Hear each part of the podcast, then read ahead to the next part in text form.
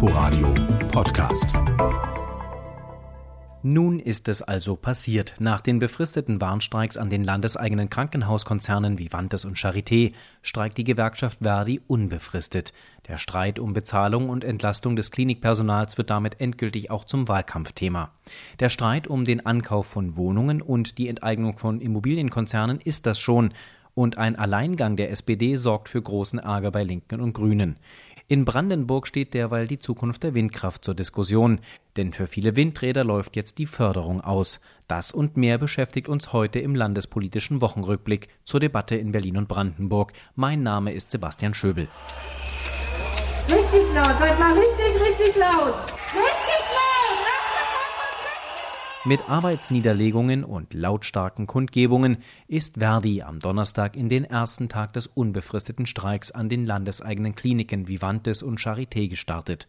Für die Pflegekräfte wird personelle Entlastung, für die Angestellten in ausgelagerten Tochterunternehmen Bezahlung nach Tarifvertrag des öffentlichen Dienstes verlangt. Der Ton auf beiden Seiten ist rau. So warf Vivantes-Chef Johannes Dankert der Gewerkschaft vor, mit dem unbefristeten Streik das Wohl von Patienten zu gefährden. Allein bei Vivantes seien 30 Stationen und drei Intensivbereiche vom Streik betroffen. Unter den bestreikten Bereichen sind verschiedene, auch sehr sensible medizinische Bereiche. Und wir müssen auch befürchten, dass das Leben der uns anvertrauten Patientinnen und Patienten akut gefährdet ist und auch wird. Verdi weist das vehement zurück und kritisiert bei den Protesten neben der Konzernleitung auch Finanzsenator Matthias Kollatz. Herr Kollatz, legen Sie das Geld auf den Tisch, sowohl für die Töchter als auch für die Charité und für Vivantes. Der SPD-Politiker wiederum erklärt, Berlin dürfe gar nicht einfach mehr Geld für bessere Bezahlung zuschießen. Die Lage ist verfahren. Vivantes legte dann am Freitagabend doch noch ein Angebot vor. Demnach wird erstmals der Wille bekundigt, dass in den Vivantes Tochterunternehmen bis zum Jahr 2028 der Tarifvertrag des öffentlichen Dienstes eingeführt werde. Das aber sei der einzige Lichtpunkt, alle anderen Angebote seien unzureichend, so Verdi.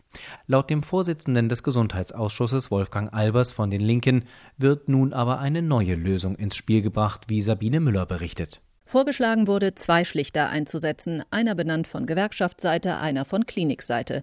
Vivantes wäre laut Albers bereit, ein solches Schlichtungsverfahren zu akzeptieren. Verdi reagierte vorsichtig positiv. Gewerkschaftssprecher Andreas Splanemann sagte dem RBB, je nachdem, wie die Modalitäten aussehen, könnte man sich auf ein Schlichtungsverfahren einlassen. Einen Schlichter könnten inzwischen auch SPD, Grüne und Linke gebrauchen. Die Koalitionäre in Berlin wirken gut zwei Wochen vor der Wahl so zerstritten, dass eine Fortführung von R2G eigentlich fast unmöglich scheint. Vor allem die SPD bricht ganz offen mit beiden Koalitionspartnern. Die Sozialdemokraten treiben den Ankauf von rund 15.000 Wohnungen und etwa 400 Gewerbeeinheiten der Konzerne Vonovia und Deutsche Wohnen durch Berlins landeseigene Wohnungsunternehmen voran. Für einen Preis von rund 2,4 Milliarden Euro. Mein Kollege Thorsten Gabriel verfolgt für uns die Wohnungspolitik in Berlin. Thorsten, Wohnungen kaufen, um den landeseigenen Bestand zu vergrößern, das ist doch eigentlich ein erklärtes Ziel von Rot-Rot-Grün. Warum streiten die denn da jetzt? Also in erster Linie geht es hier vor allen Dingen auch um die Art und Weise. Man muss sagen, das ganze Geschäft ist ja keines, was die Koalition in Gänze angegangen wäre, irgendwie in Gesprächen mit der Deutschen Wohnen und Vonovia, sondern im Wesentlichen eines, das Michael Müller, zwar in seiner ähm, Eigenschaft als regierender Bürgermeister, aber dann doch irgendwie für seine SPD eingetütet hat. Er hat es auch äh, quasi als Erfolg verkauft und die SPD ähm, läuft auch rum und sagt, hey, wir haben das geschafft. Und das sorgt natürlich auf der einen Seite vor allen Dingen für Verstimmung bei den Koalitionspartnern. Partnern. Dann kommt dazu, dass so wie der Deal jetzt eingetütet ist, äh, die äh, landeseigenen Wohnungsbaugesellschaften das finanziell komplett selbst stemmen werden, nämlich aus Krediten, was aber eben auch bedeutet, das Landesparlament muss da gar nicht weiter dran beteiligt werden, weil es wird ja nicht auf Ressourcen, äh, auf den Landeshaushalt zugegriffen. Also da gibt es keine Mitsprachemöglichkeit. Und das sorgt natürlich dann auch für Verärgerung, dass man sagt, hey, wir kennen nicht mal genau titelscharf genau, adressscharf genau die, die äh, Bestände, die da gekauft werden. Wir wissen nicht, in welchem Zustand sind die und was ist alles. Also grob weiß man es, aber der Finanzsenator geht halt sehr spärlich damit um. Und das ist das, was vor allen Dingen verärgert. Wie bewertest du denn das Agieren der SPD? Ja, die SPD will sich da, glaube ich, ganz klar nochmal vor der Wahl ein Denkmal setzen. Also, um sagen zu können, seht her, das haben wir geschafft die SPD war ja nie zimperlich, gerade wenn es um die Linke ging, zu sagen, ey, ihr kriegt das doch irgendwie alles stadtentwicklungspolitisch nicht so auf die Reihe. Ähm, wir wissen um die Auseinandersetzungen, die ein Michael Müller auch mit der früheren Bausenatorin Katrin Lomscher hatte.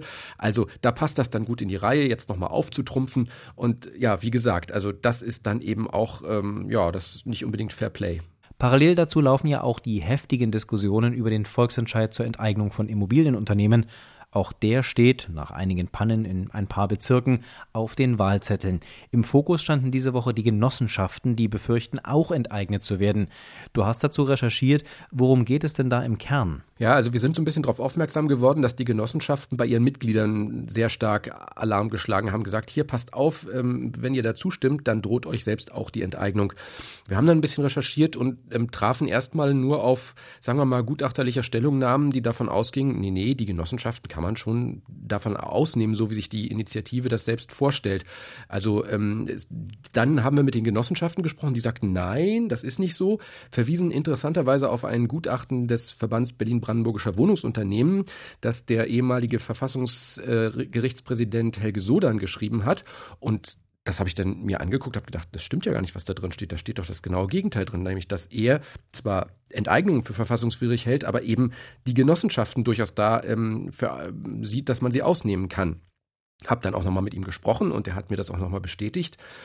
Und ähm, die Folge war jetzt jedenfalls, dass die Genossenschaften am Freitag, ähm, nein, die, die, der BBU hat nochmal zu einer Pressekonferenz geladen, ein weiteres Gutachten vorgestellt, wo man eben weiterhin davon ausgeht, nein, Genossenschaften sind in der Gefahr, enteignet zu werden. Es ist eine juristische Schlacht, muss man sagen, aber ja, vor allen Dingen auch eine sehr akademische, denn ob es am Ende wirklich zur Enteignung kommt, steht ja noch auf einem ganz anderen Papier. Das erinnert schon alles sehr an den Mietendeckel. Da sind wir ja am Ende auch in Gutachten, ich sag mal, fast ertrunken. Ja, total. Also ähm, das ist halt wirklich so, dass man sagen muss, natürlich werden auch diese Enteignungen Neuland. Der Unterschied ist hier nur, es gibt im Grunde ja nur eine Partei äh, im Berliner Abgeordnetenhaus, die das wirklich von Herzen mitverfolgt. Das ist die Linke. Alle anderen sind da entweder ablehnend oder zurückhaltend oder sehen es wie die Grünen eher, naja, das ist für uns ein Druckmittel, um eigentlich anderes hinzukriegen, wohnungswirtschaftlich.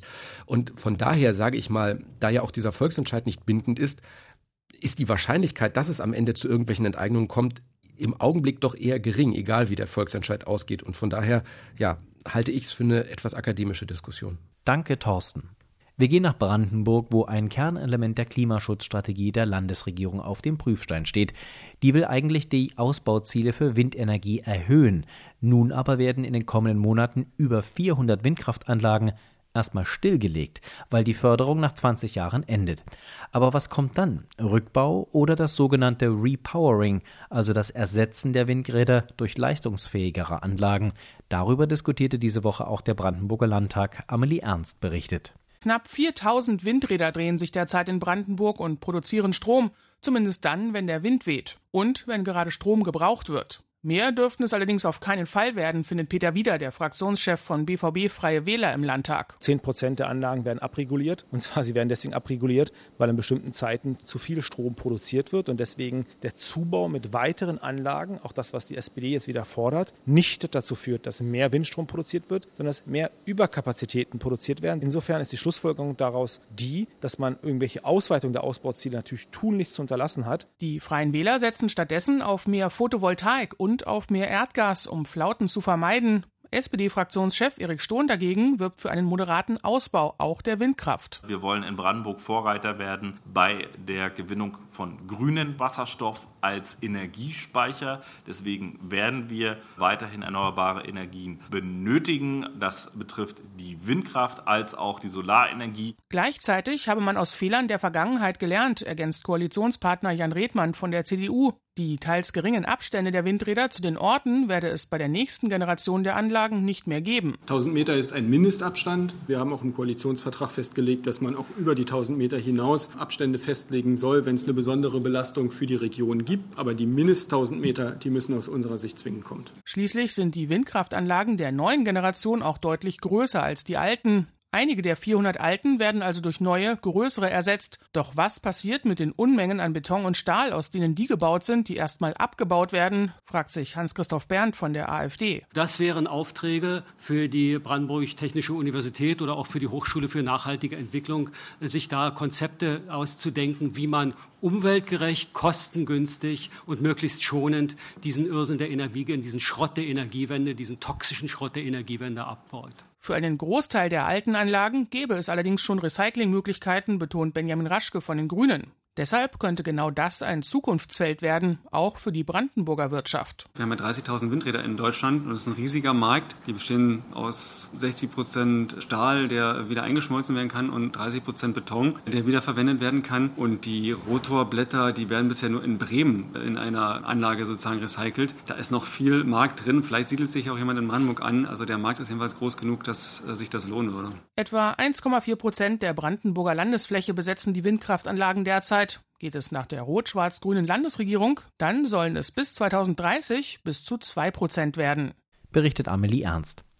Nicht um Rückbau, sondern um Abbau und Verlegung geht es derweil beim Bahnhof Fangschleuse. Der soll für die Gigafactory von Tesla 1,5 Kilometer nach Westen rutschen und das Land würde das auch bezahlen. Genau das aber bezeichnet die Opposition als illegale Beihilfe Brandenburgs für den US-Autobauer. Thorsten Südow hat die Einzelheiten. Die Verlegung des Bahnhofes Fangschleuse rund zwei Kilometer westwärts nutze vor allem dem Tesla-Autokonzern. Wenn das Land Brandenburg die 50 Millionen Euro kostende Bahnhofsverlegung bezahlt, hätte das bei der Europäischen Union als Beihilfe angemeldet werden müssen, so das Gutachten einer Kanzlei im Auftrag der Linksfraktion im Brandenburger Landtag. Fraktionschef Sebastian Walter. Elon Musk und Tesla, das sind ja keine Samariter, sondern die wollen natürlich hier wirtschaften. Wir freuen uns darüber, dass sie hier wirtschaften wollen, aber sie wollen natürlich auch in erster Linie hier Profite machen machen. Und da sagen wir, dass eben nicht nur das, was lästig ist, vergesellschaftet würden und Tesla am Ende nur die Profite aus der Region zieht, sondern eben hier eine Beteiligung da ist. Und äh, ich bin grundsätzlich dafür, dass hier diese 50 Millionen Euro von Fangschleuse der Bahnhofsverlegung, weil es nur für Tesla da ist, dann auch nur Tesla dafür zahlen sollte. CDU-Landtagsfraktionschef Jan Redmann sagt zur Position der Linken, diese Partei lasse keine Gelegenheit aus, mit Dreck auf Tesla zu schmeißen. Von kritikwürdiger Staatsbeihilfe für Tesla will auch SPD-Fraktionsvorsitzender Erik Stohn nicht sprechen. Weil RE1-Züge verlängert werden, deswegen muss sowieso der Bahnhof ausgebaut werden.